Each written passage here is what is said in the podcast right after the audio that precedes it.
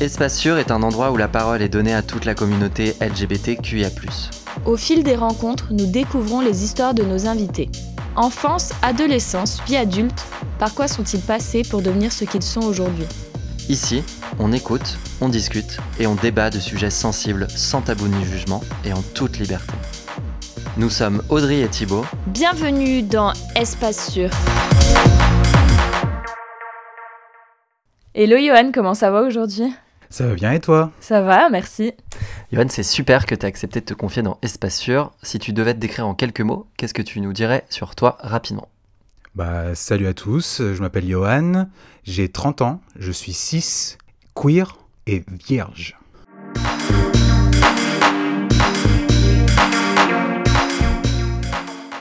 Raconte-nous ton enfance et adolescence, comment les as-tu vécues? Mon enfance, c'est assez, euh, assez compliqué d'y parler parce que j'ai ma maman est décédée, j'avais 10 ans. Il y a beaucoup de mémoires euh, qui, euh, qui sont un peu floues. Donc, mais mon adolescence, j'étais plutôt une personne assez dépressive, hein, assez introvertie. Mais au fur et à mesure du temps, j'ai fleuri comme une, petite fleur. c'est, mais ça a pris un peu de temps. Elle est décédée de quoi, ta maman? C'était une personne aussi dépressive et elle, elle s'est réfugiée dans l'alcool. Donc, une cirrhose à 33 ans.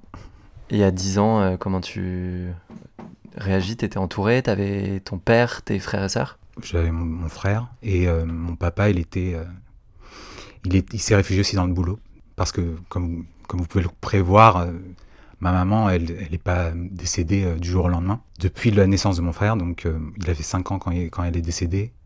Et ce qui s'est passé, c'est au fur et à mesure du temps, la dépression l'a attrapée et elle s'est réfugiée dans l'alcool. Donc pendant cinq ans, on l'a vu euh, bah, se détruire. quoi. Et euh, mon papa, euh, pour beaucoup d'efforts qu'il ait fait pour essayer de la sauver, bah, ça dépend aussi de la personne. Et ma maman n'a pas voulu, n'a pas voulu avoir de d'aide. et bah, voilà, ça c'est arrivé. T'as grandi où? J'ai grandi à Paris, Saint-Maur-des-Fossés, 94. jusqu'à mes 11 ans du coup. J'ai fait, fait, toute l'école primaire ici. Et après, euh, mon papa s'est remarié avec, un, avec une de ses, de, de ses copines euh, d'ado. Ah ouais? Elle, était, elle était en plein divorce aussi. Donc c'est un peu euh, l'effet du destin. Ils se sont re-rencontrés quand on était en vacances au Portugal et euh, recoup de foudre euh, entre eux et ils se sont remariés. Ils sont ils sont mariés pardon. Et euh, ouais c'est assez c'est assez dingue parce que on se dit ça jamais ça arrive les anciens amours on, les re rencontrera jamais c'est terminé mais ça c'est arrivé. Et c'est arrivé combien de temps après que ta maman soit partie? Euh, à peu près un an. Un an après Et ça a été bien accepté par toi, tes frères, etc. Euh, par moi, en tout cas, ouais. Mon frère, euh, même si lui, il a voulu l'appeler maman très rapidement parce que bon, il était assez jeune quand ma maman est décédée. J'ai l'impression qu'il a, qu'il a eu plus de mal. Mais moi, je, je pense que j'ai toujours eu besoin d'une figure féminine assez forte et euh, ma belle-maman, c'est un des piliers de ma vie, donc euh, j'ai eu de la chance avec, euh, avec elle. Je pense pas tout le monde peut a, cette chance. Ouais, du coup, vous entendez hyper bien. Ouais, c'est pas, c'est pas ma maman de sang, on va dire, mais c'est ma maman, quoi. Tu disais que tu avais fait toute ta primaire à côté de Paris. Ouais. Tu l'as vécu comment cette période? Ben, de ce que je me souviens, du peu que je me souviens, j'avais quelques potes, mais j'ai toujours été assez introverti même euh, j'étais un peu gros et tout. Euh, enfin, c'est assez beaucoup de problèmes d'auto-estime, pas pas beaucoup de confiance en moi. J'ai eu un ancien pote qui m'a qui a réussi à me recontacter il y a pas pas si longtemps que ça et quand il me parle de moi, j'ai l'impression qu'il parle de, toujours d'un weirdo en fait, quelqu'un qui est assez assez particulier. Euh, typiquement, il m'a il m'a il m'a parlé d'un cas où je, je me tremballais avec mes VHS de Titanic et le cinquième élément dans mon sac à dos, comme un peu comme mon, mon petit euh, porte-bonheur, un, truc comme ça, ouais, parce que c'était mes films préférés et euh, je, les avais tout le temps avec moi. Tu passes euh, ton, ta primaire à cet endroit-là et après, donc, ton papa se remarie. Ouais, mon papa, lui, il a son entreprise ici, donc lui, il a continué à bosser ici, mais moi et mon frère, on est partis vivre avec ma belle-maman au Portugal. Ok, donc c'était euh, longue euh, distance, euh, relation longue distance. ok. Ouais. Ça a été toute leur vie comme ça. Et du coup, j'ai gagné deux sœurs, chose que j'ai toujours voulu avoir. Trop bien. Euh, elles sont jumelles. Et euh, Elles voilà. ont quel âge?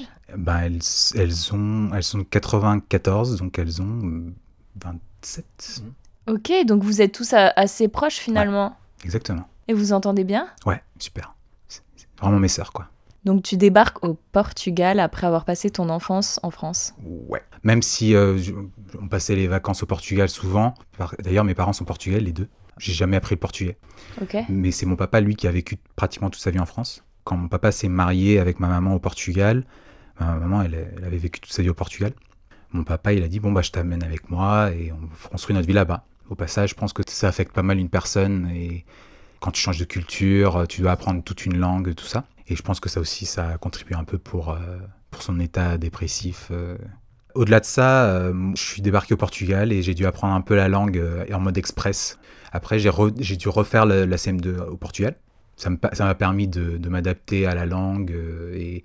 Parce que si je devais faire après du rattrapage, ça aurait peut-être été pire pour moi, je pense. J'étais encore assez affecté par le décès de ma maman, mais ma belle-maman, elle m'a, un jour, elle m'a pris parce que j'étais toujours en train de me réfugier dans les, dans les, dans les jeux vidéo et tout ça, euh, truc d'introverti, quoi. Elle m'a pris un jour, elle m'a dit, euh, tu sais, euh, c'est toi qui décides de ta vie, en fait. Je peux te donner tous les conseils au monde et tout, mais c'est à toi, en fait. Le choix est à toi.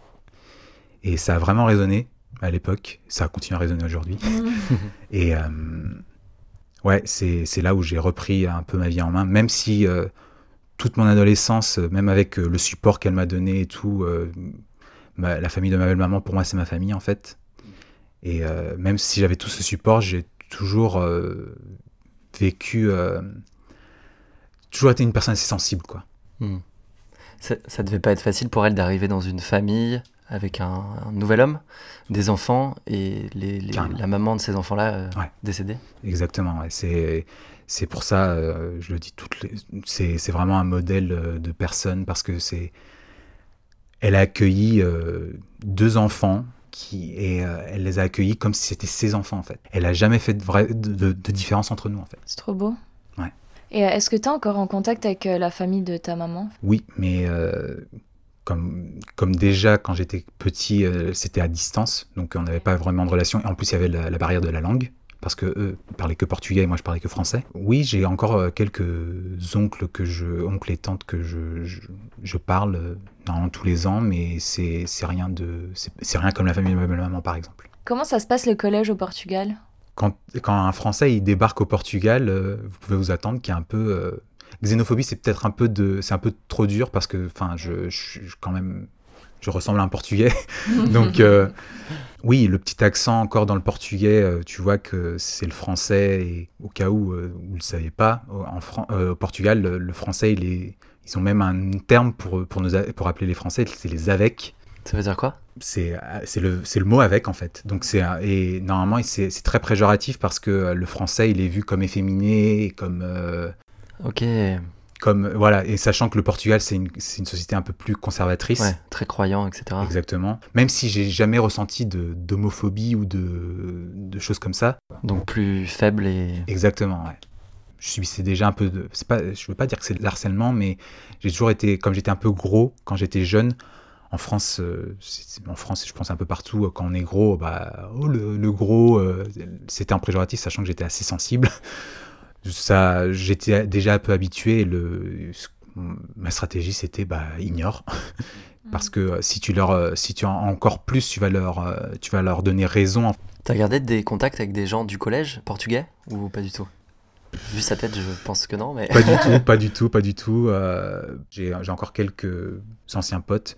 On se parle plus beaucoup, mais euh, on maintient encore. euh, on est sur les réseaux sociaux, on se voit. Enfin, après, je parlais portugais couramment, donc euh, Tu le parles encore? Bah maintenant euh, entre le portugais, le français et l'anglais, euh, je suis bien servi, je pense. T'es rentré en France après le collège? Je suis resté au Portugal jusqu'à mes 25 ans. Ah ouais J'ai fait, euh, j'ai fait mon M2 là-bas, ouais. Ok. Et le lycée C'était plus ouvert? Comment ça se Ah passait oui, le, le lycée, ce qui s'est passé, c'est mes, mes parents, eux, ils ont, ils ont voulu déménager de la, la- de la ville. Donc on était dans, dans une grande ville, Braga. Une ville assez jeune et tout. Et ils ont voulu déménager vers, dans leur village, le village où eux, ils sont, où toute leur famille, elle, est. Il y a eu un petit choc avec, euh, avec la mentalité, parce que bah, je pense qu'en France, c'est un peu pareil. Un village, c'est un peu différent de la ville. Donc, euh, si déjà le Portugal est, est assez conservateur, après, moi, j'étais croyant quelque part, parce que c'était un peu mon refuge quand, quand, quand ma maman est décédée. Vous savez, un peu, euh, quand, quand on est petit, on, est un peu perdu, euh, surtout quand dans ce genre de situation, euh, on se retrouve à visiter une église et dans cette église, il y a quelque chose qui résonne en fait. Ouais, puis ça permet de te rapprocher des gens qui sont plus là, je pense aussi. Exactement, oui. Donc jusqu'à là, j'étais même pas baptisé et tout, et j'ai décidé, quand, quand, je suis arrivé au Portugal, d'être baptisé et tout, et de et d'apprendre un peu plus la, religion de mes parents en vrai, et parce que c'était mon refuge. Et donc quand je suis arrivé au petit village, c'est pas que les gens ils étaient très différents, c'est pas du tout le cas, c'est juste le contexte, c'est un petit village, donc on était 2000 euh, habitants grand max, et tout le monde se connaît. Ils connaissaient ta maman aussi, du coup? Non, ma maman, elle, est, elle, est, elle était dans un autre village. Ah oui, ok. Donc euh, ils connaissaient mon père, ils connaissaient la famille de mon père, en fait. Quand on arrive euh, dans un village, c'est toujours assez... c'est un peu un choc. Après que j'ai terminé le lycée, je, je, suis débarqué à la fac et c'était cool de revenir à la ville où j'avais vécu le début de, mon début au Portugal. J'avais toujours apprécié la ville, donc euh, c'était assez cool. Et donc tu décides de rentrer en France? Exactement. Pourquoi? Parce que mon papa, il me, dit euh, Ouais, j'ai un client qui, lui, il bosse à la maison, euh, il bosse chez Salesforce et tout. et j'avais même envoyé mon CV chez Salesforce pour avoir un stage. Je me suis dit, ça serait, ça serait cool euh, si, euh, si une connaissance de mon père, pourrait m'aider. Oui, bah, je, pars en France, comme ça, ça me permet de reprendre la langue française parce que, n'empêche, ça, faisait 15 ans que je parlais pas. Quelque part, dans un coin de ma tête, c'est aussi l'opportunité pour, euh, pour affronter mes, mon trauma, du, le décès de ma maman qui est, qui est en France et tout. ça me permettrait aussi de, de me remettre un peu dans le bain, quoi. Du coup, quand ça m'a pris un peu de temps pour que débloque un peu ce trauma, il y avait beaucoup, il y a eu beaucoup de, de hauts et bas et j'avais, j'étais dans un de mes hauts en fait. Donc j'avais, j'avais finalement pris confiance en moi, j'avais commencé à avoir un peu d'auto, d'auto-estime et tout. Enfin, c'est des choses que, que j'ai beaucoup travaillé pour, pour les gagner.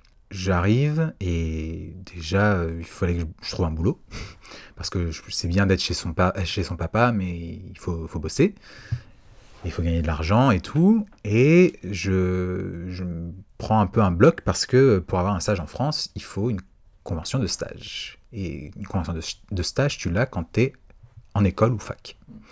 Et j'ai ah, surprenant, je ne savais pas que c'était comme ça. Au Portugal, c'est pas comme ça. Donc euh, déjà, il fallait que je trouve le stage, j'ai réussi à le trouver. Et euh, il y a, maintenant, il y a des, des services pour euh, débloquer des conventions de stage. Et j'ai commencé à bosser dans une petite start-up pendant six mois. Après, j'ai continué avec eux en CDD. Vers la fin, j'en pouvais plus parce que euh, c'était assez. Euh, la façon comment la boîte elle était, elle était tournée, c'était pas, ça allait pas en contre mes valeurs. C'est rigolo. Mais euh, après, on, je suis contacté par une société de service. Après, je, je décroche mon premier CDI. Pendant, je suis resté dans cette boîte pendant deux ans. Après ces deux ans, je vois que être consultant et la façon d'être consultant et, ingénieur informatique, c'est pas trop. J'aime pas trop parce que c'est plus euh, l'exécutant et moi j'aime pas trop être exécutant. J'aime bien euh, inclus dans le, développement des solutions. Après, j'arrive à mon job actuel, donc euh, dans une autre startup. C'est assez cool. Ça a des hauts et des bas, comme je pense que comme dans tout job. Et c'est là que c'est finalement dans ma première année que je, décide euh, de commencer ma thérapie et l'hypnothérapie pour précisément tacler ce trauma. Que, ce que je voulais aussi, c'est avoir un, groupe d'amis et de, un groupe proche avec qui je savais que je pouvais compter.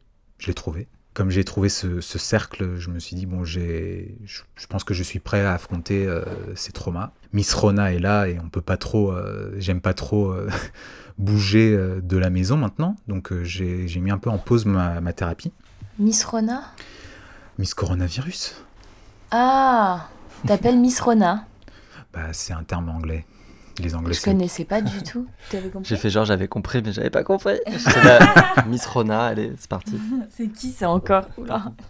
J'ai fait trois séances quand même. Ça ça m'a libéré pas mal de. Même encore aujourd'hui, il y a des mémoires de mon enfance qui se débloquent. Ouais, ok. On plonge un peu dans le sous-conscient et dans l'inconscient euh, pour, euh, pour guérir le petit Johan. Tu dirais que t'as fait un peu un blackout euh, suite au décès de ta maman ou... Ouais, je dirais même qu'il y a beaucoup de mes mémoires qui sont. euh, c'est un vide en fait. C'est vraiment. euh, j'ai pratiquement aucune mémoire. J'ai que des, des sentiments en fait, si tu veux. Je pense que n'importe quelle personne qui a des traumas euh, assez conséquents, c'est une réaction assez normale de blackout. Ouais. Ton, ton cerveau te protège et il veut pas que tu revives euh, ces moments en fait. Du coup, tu te rappelles pas d'événements, mais tu te rappelles de la... ce que tu ressentais euh, Ouais, c'est au, dé- au démarrage c'était ça. Ouais, c'était vraiment euh, des, des sensations assez. euh, ben, voir sa maman se détruire, c'est c'est dur.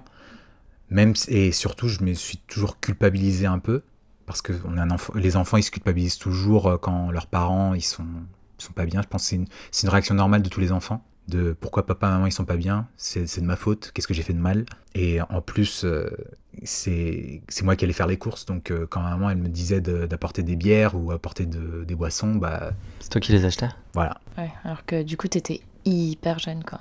exactement. Et même, euh, enfin, toujours mon, mon papa et ma belle-maman m'ont toujours dit c'est pas de ta faute, arrête. euh. mais même si euh, consciemment tu le sais, c'est c'est pas que le conscient qui, qui joue ici, c'est plutôt le sous-conscient quoi. Puis quand t'es petit, tu te dis, euh, c'est moi qui lui amenais euh, son poison, entre guillemets, quoi. Exactement, ouais. Ouais. Après son décès, c'est une petite période que j'ai, que maintenant je débloque, c'est, c'est vraiment apathique. Je, j'avais, j'arrive pas à sentir, même sachant que je, je me considère plutôt une personne empathique. Quand je rentre dans, dans, dans, un, dans une pièce, j'arrive à ressentir à peu près euh, ce que les gens y ressentent. Là, euh, mécanisme de protection, quoi. J'ai- J'avais, j'avais- il y avait tellement à sentir que mon, mon cerveau il a dit stop.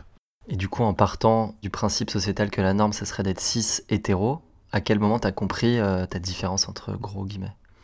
La, la norme euh, cis-het est pas euh, est, est bizarre en fait. C'est contre, c'est même contre-intuitif parce que on est des êtres humains, on est tous pareils. L'évolution, elle est, elle est venue exactement à cause de nos différences quelque part. Les différences, c'est pas c'est pas un point qui nous sépare en fait. C'est c'est précisément l'inverse. Parce que en fait, nous des fois, on dit qu'on n'est pas différent parce qu'on veut être dans la société, on veut être dans le groupe, et c'est ce que j'ai fait pendant beaucoup de ma vie, c'est m'adapter aux autres parce que je voulais être accepté. C'est là où tu te rends compte que, mais en fait, je suis en train de perdre ma vie. Je ne vis pas qui je suis. Je vis ce que la société, elle projette sur moi. Oui, depuis très jeune, je, je me souviens. euh, déjà, quand je regardais des films, c'était pas que, euh, c'était pas que les nanas que- avec qui j'étais, j'avais une attirance, quoi. C'était plutôt euh, nanas, mais aussi des mecs, quoi. C'est pas, je, j'arrivais pas à comprendre pourquoi je devais juste être attiré par le sexe opposé. Tu regardais des films, etc. et tu te disais, oula, je suis pas attirée que par les femmes. Tu l'interprétais comment? Je- pour moi, c'était mon normal en fait. C'est- en fait, j'ai, je, je pense que les gens qui disent euh, on est tous pareils ou des fois en fait c'est mal interprété ou c'est euh, ou c'est utilisé un peu euh, de façon libre, mais les gens ils pèsent pas leurs mots parce que oui on est tous pareils, mais il faut aussi célébrer nos différences. Là en ce moment, on est toujours divisé par nos différences en fait.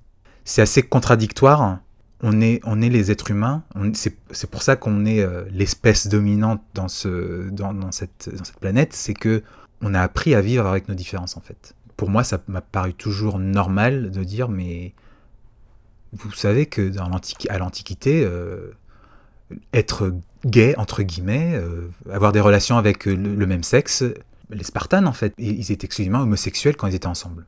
C'était un passage même de l'adolescence à la vie adulte, Exactement. de se faire enculer par euh, son maître spirituel qui au final le sodomisait. Quoi. Exactement. Après, euh, c'est pas dire que les pratiques sont bonnes, hein, mais euh, enfin, c'est- c'est juste pour dire que ça a toujours existé en fait. Ça- oui, oui, bah évidemment, c'est pas parce qu'on met un mot dessus aujourd'hui que. Exactement. Et euh, c'est un peu euh, le- la problématique que, que je trouve. C'est pour ça que je, mon label, j'utilise queer. Avant, je disais que j'étais bisexuel parce que c'était le, c'était le terme le plus utilisé euh, avant. J'avais de l'attirance pour, le- pour les deux sexes, Mais à l'époque, j'étais pas assez, euh, je pense, éduqué sur le fait que, attention, le sexe et le genre, c'est deux choses complètement différentes. Mm. Ah bah c'est super, euh, ouais.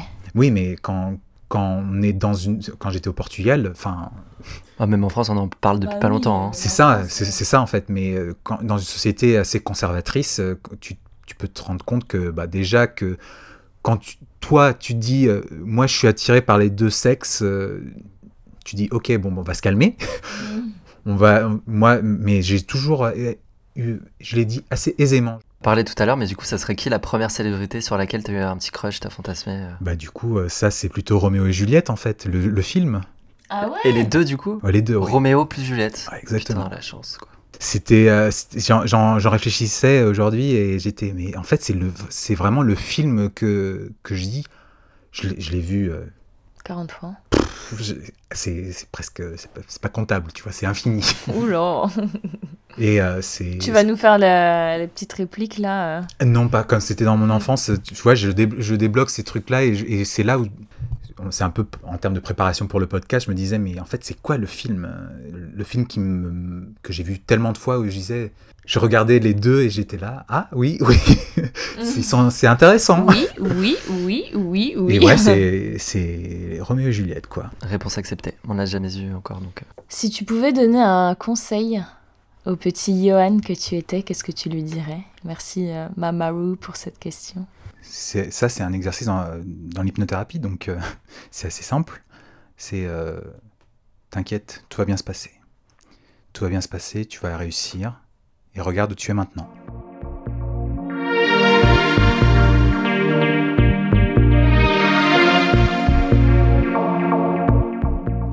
T'avais pas fait forcément de coming out. Tes parents l'ont bien pris, du coup Que t'étais plutôt ouvert sur euh, Ouais. homme-femme à préférence? J'ai pas eu de ni de d'expression faciale bizarre ni rien. Je pense que quelque part ils s'y attendaient. Je pense que mes parents ils ont ils sont assez ouverts déjà de base. J'ai de la chance sur, sur ça. Ils, sont, ils sont croyants? Mon papa, non. Pas du tout. Ma belle-maman, un peu, mais c'est, ça n'a jamais été un blocage, quoi. Elle sait voir au-delà du, euh, de la farce de la religion, quoi, on va dire. C'est, une chose, c'est savoir être croyance en quelque chose de supérieur à nous, on va dire, une force, euh, l'univers, euh, l'énergie, euh, whatever. Et autre, c'est croire de façon dogmatique à un bouquin écrit, écrit par des hommes, quoi pour, ça que coming out, moi j'ai pas vraiment de coming out parce que pour moi c'est tellement normal. Encore en conversation avec, avec mes parents, je dis ouvertement sans, sans, aucun, euh, sans aucune préparation, tu vois. Je, le, je dis, euh, ouais, bah moi je suis attiré par les deux, quoi. Ils s'en foutent un peu. Même mon papa un jour il m'a il m'a un jour il m'a pris de côté euh, parce qu'il il avait vu quelques messages passer sur internet et tout. Il se disait mais écoute si t'es gay il y a pas de souci, hein. sachant que 30 ans t'es vierge, les parents ils se posent des questions même si bah, après c'est- purement sociétal hein, attention c'est parce que être vierge ça n'a rien à voir avec ni c'est ni spirituel ni ni c'est juste que j'ai jamais eu le, un envie particulier euh, d'avoir des relations sexuelles avec quelqu'un. Mais mon papa il m'a pris de côté il m'a dit mais si t'es gay y a pas de souci. Ouais. C- comment ils réagissent au fait que tu aies jamais ramené quelqu'un à la maison, par exemple? Ils se sont dit euh, le jour où ça arrive ça arrive. Ils ont jamais trop pressionné sur ça. Enfin euh, des fois il y a des il y a des conversations plutôt de mes oncles ou mes tantes qui se posent des questions sur euh, bah alors c'est quand que tu te maries? Bah alors c'est quand que t'as Demain. Alors comment te dire? Euh, ben enfin à part ça mais c'est toujours du taquinage c'est- pas méchant. Les gens je pense que naturellement ils posent des questions euh, j'arrive à mes 30 ans et, et jamais j'ai eu, personne ou je suis ou j'ai toujours caché. T'es déjà tombé amoureux? Je à cette question je pense que tomber amoureux c'est très fort je pense pas Par contre j'ai eu des crushs quand j'étais plus jeune je me souviens euh, à l'école primaire du coup juste avant que je m'en aille j'allais commencer à bah vous savez euh, en, école primaire on a les petits on commence à faire des couples on se, met en couple avec des gens mais juste c'était une, copine et on s'entendait très bien après j'ai pas tellement de mémoire, donc je ne peux pas dire euh, à 100% qu'est-ce que je chantais. Et après, euh, pendant mon adolescence, j'ai eu deux crushs. Après, mes crushs, c'est pas, c'est pas, c'est pas des gens que je connais pas du tout. c'est toujours euh, des potes en fait. Donc euh, normalement, j'ai beaucoup, j'ai toujours eu beaucoup de copines. Plus la, la relation d'amitié elle évolue, plus je, je, sentais du genre euh, que je, je voulais partager plus avec cette personne en fait. Je, je pensais, je sais pas si c'est le cas en fait. C'est pour ça que c'est assez ambigu. Je, je pensais que c'était peut-être que j'étais amoureux de la personne ou que je commençais à avoir un petit grain d'amour, on va dire. Mais non. Et après, j'ai toujours été rejeté, donc euh, voilà. Ça aide pas. Comme c'était des amitiés, j'ai toujours dit, écoute, euh, c'est pas grave. hein. Enfin, je suis pas le mec forceur euh, qui va dire, ouais, mais je t'aime, je t'aime. Non, enfin, tu m'aimes Mhm. pas, tu m'aimes pas, c'est fini, quoi. C'est déjà qu'on est amis, c'est très bien. Est-ce que t'as aucun désir ou t'as quand même une libido mais t'es jamais passé à l'acte entre guillemets avec quelqu'un d'autre? Ouais, je pense que c'est exactement ça. Moi, le libido, j'en ai. Enfin, c'est clair et net. Je, j'ai continué à avoir l'attirance par euh, les deux sexes, les deux genres, plutôt tous les genres. Si on disait qu'à l'époque, euh, quand je, je connaissais pas trop la notion, euh, la différence entre genre et sexe, je me suis dit, ah, mais en fait, il y a plusieurs genres, en fait. A- en plus, il y a la partie non binaire. Et tu dis, mais en fait, c'est moi, je, ce qui m'attire, c'est au-delà du physique, c'est aussi la personne, quoi. Et euh, le Mm. physique, c'est que. euh, Moi, j'aime bien regarder les hommes parce que, enfin, c'est. Moi, je suis un homme et euh, des fois, il y a, il y a une- un mix entre beau gosse et euh, je, je veux être ça aussi. Ouais. Et une femme, bah, c'est le corps d'une femme, c'est aussi, c'est tout aussi beau, quoi. C'est Ça se rapprocherait de la pansexualité, exactement, ouais. C'est sauf que t'as pas d'activité sexuelle. exactement. Après, c'est, je, moi, je veux pas non plus me dire que je suis que je suis asexué. Mhm. parce que je veux pas non plus et je veux pas dire non plus que je suis pan non plus je veux pas euh, en fait c'est comme être Qu'a- Qu'allons-nous mettre dans la description alors, Johan? Bah queer. C'est pour ça je c'est le c'est le terme euh, c'est terme parapluie en fait. Comme je sais pas me décrire avec euh, certaineté jusqu'à que j'arrive à trouver euh, le terme qui me définit ou peut-être jamais hein, peut-être que je serai toujours queer. Pour l'instant je peux je veux pas non plus euh, enlever aux autres membres de la communauté que eux ils savent pertinemment qu'ils sont ça ça c'est leur identité. Je veux pas leur enlever ça en fait. Je veux pas dire Mhm. ouais moi je suis potentiellement non. Ça eux ils savent Tu l'es pas quoi, ouais. exactement. Parce que c'est ça ça ça, ça ça a permis à beaucoup de gens de se, de se découvrir et de comprendre qui ils sont en fait.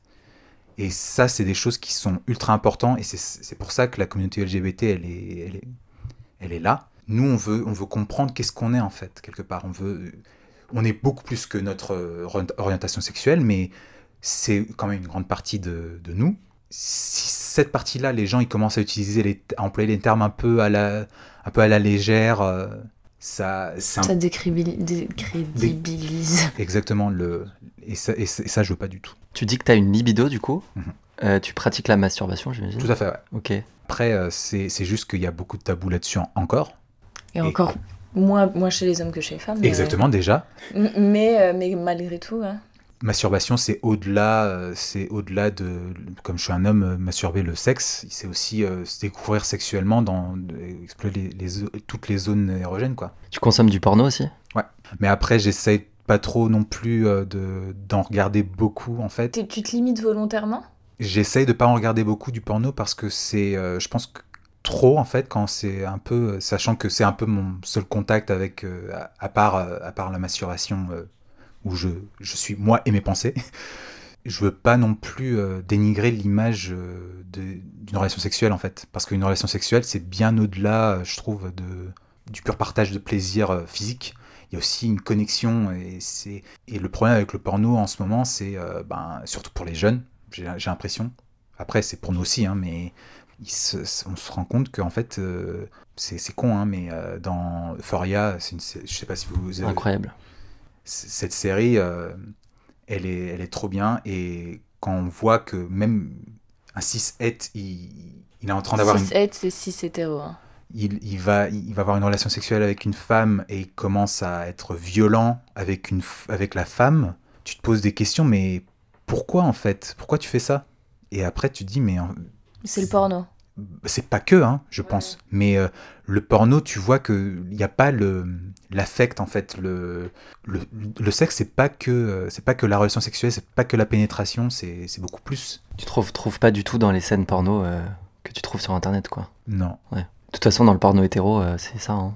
C'est euh, la meuf, c'est une grosse euh, Un objet. un Et objet. c'est un et objet, ouais, exactement. Le mec va la défoncer et c'est terminé. quoi. Exactement. Après, dans le porno gay, il y a un peu de ça quand même entre, euh, en- entre les, les, bo- les top et bottom. hein. Donc, euh, Ouais, ce rapport de soumission. euh, exactement. C'est un peu. Après, il n'y a pas de souci avec les, les, les fétiches. euh, Mm. Et c'est autre chose. c'est- exactement, c'est encore autre chose. Mais le problème, c'est quand tu commences à confondre un fétiche avec euh, la réalité. C'est un fétiche déjà, c'est de- il doit avoir un consentement. Donc, euh, les deux personnes qui sont en train de pratiquer l'acte doivent être d'accord. Et c'est ça qui est important en fait. Puis tu peux être passif et dominer. Hein. Exactement. Ça, c'est jamais. Enfin, dans le porno gay, tu le vois jamais. Je pense. Exactement. ouais. Et être une femme et dominer. Mais Yes mais grave, C'est pas- c'est oui, c'est la même chose. Oui, mais grave, mais grave, c'est ça en fait. Et, Oui, mais euh, déjà passif-actif. euh, Bah, rien que le nom déjà. Bah oui, rien que le nom. ouais. bah, c'est- vraiment, je, je trouve c'est moche comme. euh, Passif, Mm. c'est vraiment t'es passif. Tu ne fais rien et tu reçois quoi. Étoile de mer. C'est terrible. Sachant que c'est pas du tout le cas en plus. Enfin, non. On essaie de catégoriser des, des trucs, mais enfin, le sexe c'est beaucoup plus que recevoir ou donner en fait. Les deux reçoivent, ils, ils donnent en fait. Mm. Je, enfin, je pense. Parce que du coup, c'est ce que je vois. J'espère que tu te trompes pas quand même. Hein. Bah après, c'est c'est très, euh, bah, c'est c'est très abstrait pour moi dans le sens où, voilà, le seul contact, c'est c'est plutôt les films euh, érotiques ou, euh, ou le porno. Si c'est ça le, le sexe, euh, enfin, c'est pas terrible. T'aimerais un jour avoir une, une vraie relation Si- Expérience sexuelle? Je suis pas, je suis pas fermé à. Donc euh, si j'ai pas nécessairement un, une- C'est pas un objectif ultime. Exactement, ouais, c'est ça en fait. Et je, je, je suis pas moindre pour ça, j'ai l'impression, tu vois. C'est, pas non plus un objectif de dire ouais, je suis euh, pur, tu vois, ou je suis plus que les autres parce que j'ai pas fait, mais je suis pas fermé non plus en fait. Qu'est-ce qui te ferait euh, passer à l'acte avec une personne, tu penses? Bah, d'ailleurs, ça, ça, revient, un peu- ça revient un peu à la partie de la thérapie parce que le fait que j'ai perdu ma maman assez jeune, j'ai une grosse peur de perdre les gens. Je valorise beaucoup mes relations avec les gens. Amical, etc. Exactement, ouais. Et après, je vois aussi euh, les relations de, de mes aînés, quoi, de mes parents, de mes. Enfin, voir que il y a tellement de choses qui sont pas bien, en fait, et que qui sont oppressées, en fait, dans, dans les gens, et surtout dans les générations d'avant. Les gens, ils sont tellement, ils ont tellement des tabous, surtout dans la, dans la santé mentale et tout, et qui, qui après débordent sur nous. Ça nous, ça nous fait mal. Et je pense que c'est un peu ce qui s'est passé, du coup, avec mon, avec mon papa et ma maman, du coup. Il y a des souvenirs que- quand de voir la porte, de porte de la chambre fermée et de les entendre discuter. J'ai- pas de souvenirs. C'est ça, c'est- un peu triste de, de voir mes parents s'aimer. Après, mon père me dit merci, heureusement. C'est- dans, dans l'enfance, en fait, qu'on construit euh, la- les bases de notre, de, de notre conscient et sous-conscient. Moi, quand je perds une amitié avec quelqu'un, et quand ça, ça m'est arrivé une, une fois, on a rompu très mal avec une, avec une grande pote, et euh, c'était euh, c'était ultra déstabilisant. C'est drôle parce que tu dis rompu, tu vois, comme si c'était vraiment un lien euh, Bah oui. presque amoureux. Bah, c'est, enfin, pour moi, une amitié, c'est juste une, une des, des- des- un des visages de l'amour. Hmm. C'est pas, c'est pas l'amour intime, euh, romantique, euh, affectif. Enfin, c'est, c'est différent, quoi. Est-ce que tu dirais que du coup, tu as peur de passer à l'acte sexuel, de risque de perdre la personne? Il y a un peu, je pense qu'il y a un peu de ça, oui. Il y a, le, le- il y a la peur de, de passer à l'action et de créer un lien avec cette personne qui va être un lien intime de base. Parce que si. C'est pour ça que je suis pas sur Tinder ou ce genre de choses. J'ai essayé, hein. Je, je jure que j'ai essayé. et franchement, le. Il y a pas d'obligation. C'est vrai, c'est vraiment. On a vraiment l'impression que c'est la boucherie, quoi. C'est. j'ai Aucun, aucun jugement à qui l'utilise, hein. enfin, c'est pas du tout ça que je veux passer. C'est vraiment le fait que je me sens mal à devoir évaluer une personne simplement par une petite description et par- Pourri. souvent et euh, les meilleures photos euh, que la personne elle poste en fait enfin C'est ça, on s'est habitué, mais c'est vraiment supermarché, quoi. C'est euh, droite, gauche, euh, et avec une photo, une phrase, pff, allez, ça m'a saoulé, bye. je sais pas si vous connaissez vous connaissez le terme sapio et le sapiosexuel et ce genre de terme Tu peux préciser peut-être euh, sapiosexuel c'est une personne t'es attiré par euh, par la façon comme une personne elle réfléchit en fait par le pour moi c'est ça en fait t'es attiré par la personne quoi Après, je c'est pas du tout ça, hein, parce que c'est un peu c'est- c'est plus que ça, parce que j'ai des attirances par, par les autres, par de par le pur physique. Donc euh, c'est pas va pas dire que c'est que le mental qui est- qui existe, hein, c'est pas c'est pas du tout le cas. Mais euh, Après, ouais, t'as peut-être différents types de exactement. d'attirance, quoi. Exactement. Sur ça, je suis un peu peut-être à l'ancienne, on va dire. Je veux pas non plus euh, avoir un acte sexuel avec une personne juste pour dire que je l'ai fait et, et que Et causer une, que, cocher une espèce de case euh, Exactement, sociétale. euh. exactement. Moi, ce que je veux, c'est euh, trouver une, une personne ou plusieurs. Enfin, je je sais pas. Après, je, je pense pas être fermé au au polyamour en fait. Enfin, je, je pense que c'est complètement possible. Je veux pas juste cocher la case. Je préfère euh, me connaître moi-même et résoudre mes problèmes et pas les projeter sur les gens sur qui j'aime en fait. Ce qui est le problème, je pense, dans plusieurs couples, c'est que euh, les gens en fait, ils ont des problèmes eux-mêmes et, Beaucoup euh, de couples, ouais. et ils projettent leurs problèmes sur les autres. Et qu'est-ce qui se passe? Bah, c'est ça tourne en rond. Il y a des couples dans ton entourage plus ou moins élo- proche ou éloigné, comme, Mhm. comme on veut, qui te font envie, qui t'inspirent, ou euh, à chaque fois tu te dis euh, Pff, ça m'en touche une sans faire bouger l'autre, comme on dirait. Euh, bonne question. Montbéliard, quoi. C'est un- une bonne question. Je, enfin, j'ai en plus que j'ai j'ai un peu les- des exemples autant de couples euh, de couples euh, hommes-femmes comme, comme de couples hommes-hommes, enfin, des couples femmes-femmes. Et tu dis, euh, je pense que je suis romantique, tu vois. J'apprécie le fait que les, les petites interactions, ça, c'est- je trouve ça mignon en fait. C'est cool de voir euh, quand une personne elle a ce niveau d'intimité, ça, cha- ça, ça réchauffe le cœur, on va dire. C'est de là à dire euh, est-ce que je veux le veux aussi? Je pense que mon ego il me dit oui. mon ego il me dit oui oui je veux bien je veux bien aussi ressentir ce genre de- d'affect en fait. Pas de la même façon bien sûr c'est pas intime mais je pense que la relation que j'ai avec mes avec mon entourage je sens que je suis aimé on va, on va dire. Après c'est pas voilà je sais que c'est différent l'amour euh, l'amour intime euh, la complicité on va dire c'est ça peut-être qui me manque. Après ça euh, je pense que comme je l'ai pas eu je peux pas ne je peux dire bon bah je l'ai pas eu je, je- ai pas en manque je j'ai pas le manque de cet affect on va dire.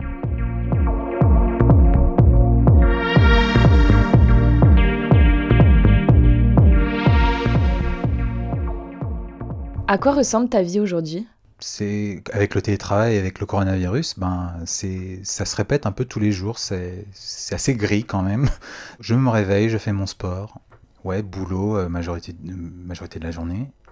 Et c'est quoi tes relations avec les hommes aujourd'hui et les femmes? Toujours, euh, ça se passe bien. Je m'entends toujours mieux avec les femmes. Ça, ça a toujours été, ça a toujours été le cas. Même si maintenant, euh, T'as plus de copines? Je dirais que oui, oui. Parce que comme j'ai toujours été une personne assez sensible, Dans la société aujourd'hui, les hommes n'ont pas le droit d'être sensibles. Exact.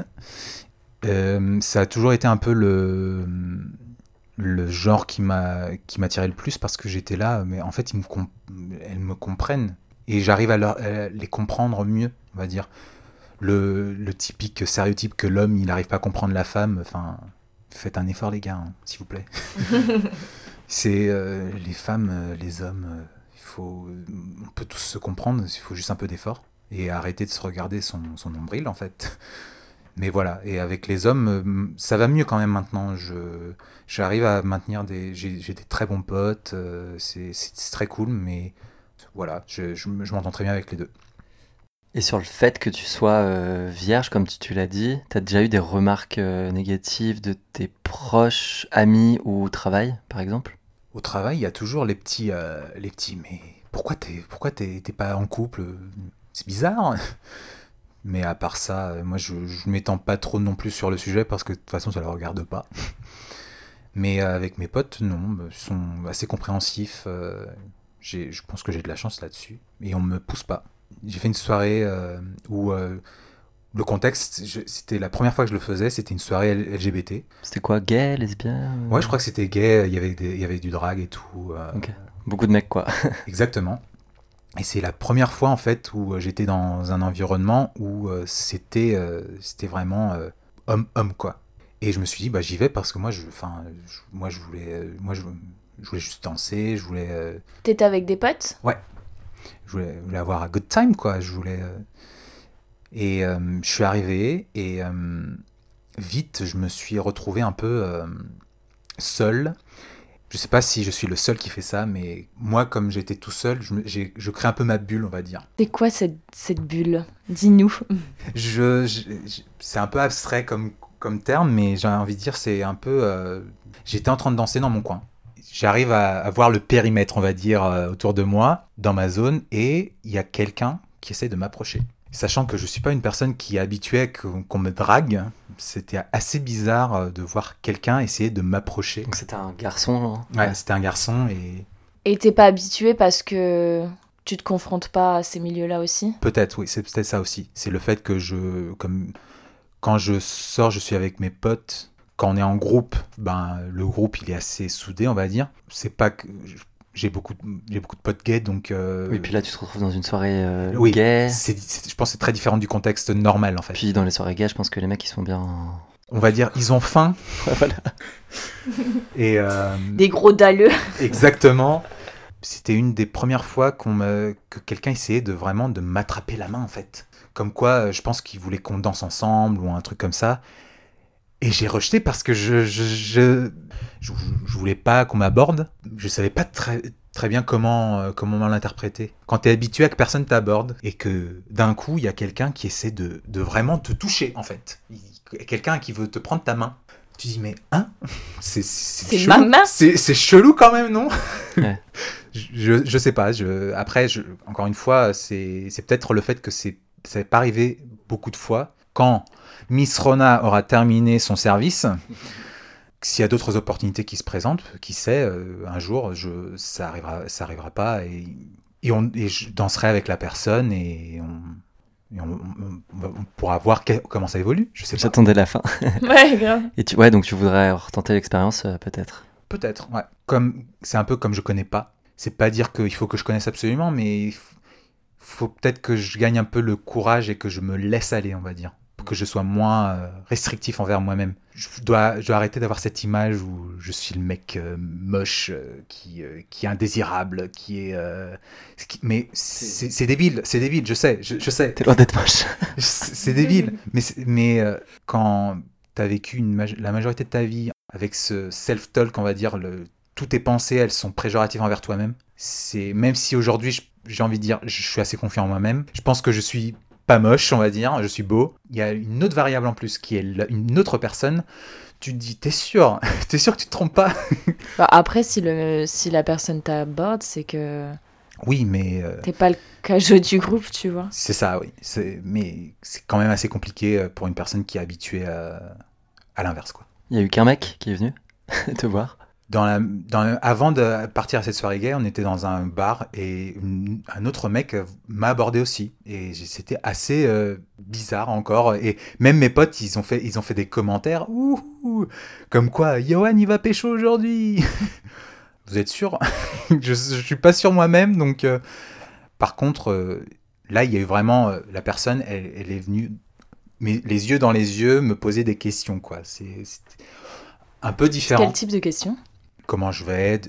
Un peu le truc de. J'ai l'impression que c'est un peu le drag commun euh, quand une personne, dans, quand t'es dans un bar, euh, la personne essaie de te connaître, euh, faire un peu de small talk, quoi. C'était plus intelligent que je te prends la main direct pour oui, danser le jerk. Exactement, ouais. Le gars en plus il te prend la main pendant cette soirée, mais ça aurait pu être pire quoi. Enfin, dans- des soirées gays, c'est quand même très sexualisé quoi. Effectivement, c'est un peu le- les retours que j'ai de plusieurs de mes potes que les soirées gays sont assez euh, tournées vers, euh, vers le pécho, quoi. C'est le marché, vraiment. Le Tinder, c'est un peu euh, le supermarché online, on va dire, c'est la vitrine. Et là, c'est- t'es vraiment au marché, t'es- tu, Tu choisis, quoi. dans le supermarché quoi. Exactement, ouais. Sauf que tout est gratuit. Kind of. Tout se paye, Thibaut. Tout ou tard. Après, euh, je pense que c'est- il faut aussi qu'on arrive à se, à se détacher de, de ça parce que il faut arrêter de penser que la communauté LGBTQI+, elle est comme ça en fait. C'est pas du tout le cas. C'est même la- les, les hétéros, enfin quand ils font en soirée, euh, surtout les mecs. C'est pour ça que les femmes hétéros euh, se réfugient dans les soirées gays. Exactement. Pour être tranquille. Donc vous, si vous l'êtes pas entre vous, nous, ça nous fait bien plaisir. Bah, ça, ça réveille peut-être un problème plus profond qui est le comment le l'homme il aborde en fait ses relations euh, potentiellement amoureuses, euh, comment il aborde un plan cul, enfin T'as un peu le cliché de euh, oui, je vais rencontrer quelqu'un en soirée, c'est mieux que Tinder, et- etc. etc. Mais l'avantage que t'as sur Tinder, c'est que les deux personnes sont en recherche potentiellement. Alors qu'en soirée, non, euh, non. Tu peux aller euh, en soirée euh, danser avec tes potes sans avoir envie d'être abordé pour euh, une quelconque histoire euh, X ou Y, quoi. Et après, ça, encore une fois, je pense que c'est beaucoup le, fait que les mecs, ils sont un peu toujours. on a faim, on a faim, on a faim, et on veut du sexe, mais pas tous les hommes, en fait. Puis oui, c'est culturel, enfin, c'est de l'éducation, ça. Exactement. On t'oblige à l'être aussi un peu. Exactement, ouais. C'est un peu l'image que l'homme il a, c'est le, le mec qui doit être alpha, euh, viril, viril, euh, masculin, euh, tant que. libido de ouf. Sachant que c'est. Ouais, sachant que c'est pas. C'est un spectre, enfin. euh, Et même euh, un homme, une personne qui se considère cis, enfin, un homme cis, euh, il est. On a tous l'énergie féminine et masculine. Enfin, il faut arrêter de, de perpétuer ce, ce concept que l'homme est complètement alpha, masculin. Non, un homme, il est beaucoup plus que ça. Comme une femme n'est pas que féminine, elle peut aussi. euh, il faut arrêter ce genre de, C'est des constructions culturelles parce que d'un pays à l'autre, en plus, la virilité, ça change. Carrément. C'est ouf parce que euh, en ce moment, je c'est ça aussi le coronavirus, c'est tu te mets à, à découvrir des trucs. Bah, Qu'est-ce que la- t'as la- découvert La K-pop, quoi. La K-pop. Donc, euh, quand on regarde les, euh, les Coréens, euh, les idoles, les idoles masculins coréens, tu, tu dis ah ouais, tu tu as du masculin, mais, mais même le masculin, tu vois du que c'est pas purement masculin. Même eux, ils sont une- c'est une société assez conservatrice. Ils sont très euh, câlins. Ah ouais, ouais, ouais. c'est très euh, décrit, enfin qualifié de féminin quoi. Exactement. Ils, sont, ils ont un peu de d'highlighter. Ouais, ils ont ils- bah, le BB cream, tout ça, tout ça. Eux, ils... ah bon, après, euh, évidemment, c'est une culture différente, mais encore une fois, on voit bien que le, le symbole masculin là-bas, ou le, le- le sexe masculin, il est représenté, euh, c'est pas que par l'énergie ou le genre masculin. Il, a, il mixe euh, un peu aussi le genre, le genre féminin, ou ce qui est labellisé féminin, en fait. Ouais, mais ce qui traduit bien le fait que euh, ce soit juste de la construction sociale. Et que ça Exactement. n'existe pas, quoi. Enfin, c'est pas euh, gravé dans le marbre, euh, un mec, il est comme ça, point barre, quoi. Non. euh, Mm, mm, mm. C'est ça qui ça rend encore plus débile nos, euh, nos préjugés et euh, la façon comment on agit dans notre société quoi. Puis ça met de la pression sur tout le monde, quoi. Mm, mm. T'en es où avec la religion aujourd'hui? Je suis pas croyant, en tout cas j'étais catho euh, pendant mon adolescence. J'ai fait tous les, sacrements et bidule machin. euh. Mais après, euh, quand arrivé à la fac, je me suis dit en fait, euh, je vais vraiment réaliser que la religion c'est purement, c'était vraiment purement un refuge spirituel on va dire, pour me consoler on va dire, pour dire que oui ma maman elle est quelque part de mieux. Elle, elle- elle est mieux maintenant, euh, elle continue à veiller sur moi. Maintenant, euh, si je devais parler euh, religion, je me re- reverrais beaucoup plus sur tout ce qui est bouddhisme, euh, parce que c'est beaucoup plus euh, centré sur l'être humain en fait, et pas nécessairement sur euh, une énergie euh, supérieure. Une personne. Exactement, une personne. euh, cis het euh, Blanche. blanche et en plus elle est même pas blanche enfin j'ai commencé à faire du sport et tout c'est là que j'ai commencé à regarder un peu plus du développement personnel euh, la pleine conscience au mindfulness en anglais euh, et du coup euh, j'ai commencé à lire beaucoup plus sur du bouddhisme et ça résonnait beaucoup plus avec ma personne en tout cas même avec le stoïcisme on va dire sur euh, je sais pas si vous connaissez c'est de la philo en fait donc c'est une manière de voir les choses où on, vit le moment on doit arrêter de don- donner un sens à tout dans notre vie parce que la vie est chaotique en fait. Donc il n'y a pas nécessairement un sens donné. Et ça, ça nous limite quelque part. Parle-nous de ce dont tu es le plus fier. Désolé papa, maman, mais j'ai envie de dire, euh, je, je suis assez fier de d'avoir réussi à surmonter tout, tout le trauma que j'ai eu avec euh, ma maman parce que je- des fois je, je dis à, à mon, à mon père et je pense que ça doit être très dur pour lui d'entendre, mais je pense que si j'avais pas eu la chance que j'ai eue avec ma belle-maman et tout le contexte, il y a de grandes chances que j'aurais pas survécu. Je pense que j'ai beaucoup de ma maman en moi, en dans le sens où euh, j'ai très, euh, beaucoup à tendance dépressif. à- Si maman aurait, aurait survécu, donc j'aurais été resté en France, donc j'aurais probablement eu beaucoup plus. Après, c'est peut-être un préjugé, vous me dites si je dis des bêtises, hein, mais j'aurais peut-être des accès plus faciles à la drogue, surtout en ville. Je je sais pas comment je me serais comporté. Déjà avec la bouffe, c'est euh, c'est un petit refuge. Imaginons avec des substances euh, comme ça quoi. Tu fumes, tu bois ou? Non. Jamais bu. Jamais bu. Comme ma maman, elle est décédée de ça, c'est un peu une promesse que je lui ai faite. Si un jour ça arrive, ça arrive, mais euh, j'ai pas nécessairement envie. Quand je vois les gens quand ils boivent, ils- c'est pour être un peu désinhibé et tout, euh, mais pour ça, il faut, juste être soi-même, il faut arrêter d'avoir peur d'être soi-même. C'est ça en fait que je trouve bizarre avec euh, toute cette culture avec l'alcool, c'est que les gens ils ont besoin d'être bourrés pour, euh, pour être complètement eux-mêmes. Pourquoi? C'est- Je trouve ça très dommage. Je suis personne pour juger. hein. Moi, je, comme je suis assez empathique, je suis bourré avec vous quand je suis avec vous, si vous êtes bourré. Donc, euh, normalement, ça, ça se passe plutôt bien. J'ai, les gens, ils me posent souvent la question j'ai pas été trop relou avec toi? Non, t'inquiète. Je suis complètement habitué. Et je. Et je Tant qu'on très- vomit pas sur les chaussures, ça va, c'est ça? C'est ça. je prends soin de vous. Quelle est la première chose que tu fais quand tu te lèves le matin? Je médite. Dans ton lit Est-ce que t'aimerais te marier un jour? Je pense que le, le default serait dire oui. Parce que c'est un peu. euh, c'est la société ce qui a- ce qu'elle m'a passé. Mais euh, j'ai pas un envie extrême de me marier. Les gens ils se limitent beaucoup déjà avec le mariage euh, tout seul. Et mariage, euh, c'est quoi le mariage? C'est- C'est avoir un papier qui officialise le, la liaison, mais la liaison elle n'est pas assez forte pour ça? C'est pas pour autant que ça décrédibilise le mariage pour tous. C'est pas du tout ça. hein. C'est parce que le mariage, dans notre société, c'est aussi euh, les, deux, les deux personnes qui sont en couple. Ça représente euh, quelque chose pour la société. C'est quoi la dernière photo qu'il y a sur ton smartphone? C'est un screen. C'est une question. C'est en anglais. Donc, euh, After all you've been through, what do you still hope and dream for? Après tout ce que tu as passé, qu'est-ce qu'est-ce que tu espères et qu'est-ce que tu rêves encore? Et euh, la dernière photo en soi, c'est ce que j'ai posté sur Insta il y a, il y a la semaine dernière. C'est A Sexy Me. Oh wow Hot you Tu postes ça sur Instagram? Non, non, j'ai pas d'Only- d'OnlyFans, non. pas. Pour toi, que représente Espace Sûr?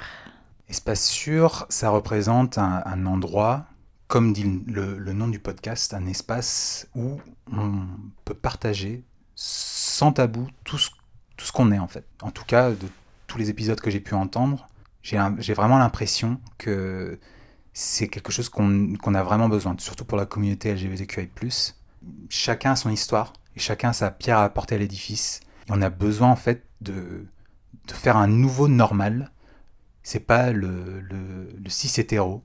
Le normal, c'est être humain en fait. Et être humain, c'est être différent, c'est être gay, c'est être lesbienne, c'est être euh, trans. Pour moi, Espace Sûr, c'est un pas vers ce monde-là. Et pourquoi t'as accepté de participer? Parce que je veux participer activement vers ce monde. Ce- le monde où l'ac- l'acceptation de- d'une personne n'est pas le minimum en fait. Maintenant, le minimum, maintenant, on a l'impression que tu acceptes la personne et c'est tout.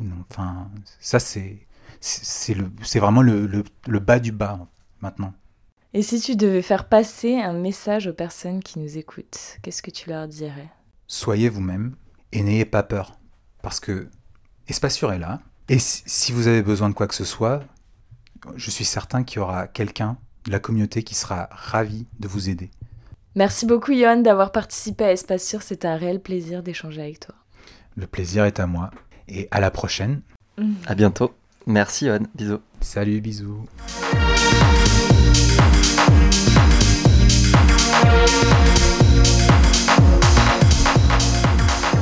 Merci à tous d'avoir écouté cet épisode d'Espace Sûr. Si vous l'avez apprécié, n'hésitez pas à nous mettre 5 étoiles sur Apple Podcast et nous suivre sur Instagram at Espace Sûr Podcast. Vous souhaitez participer ou simplement réagir?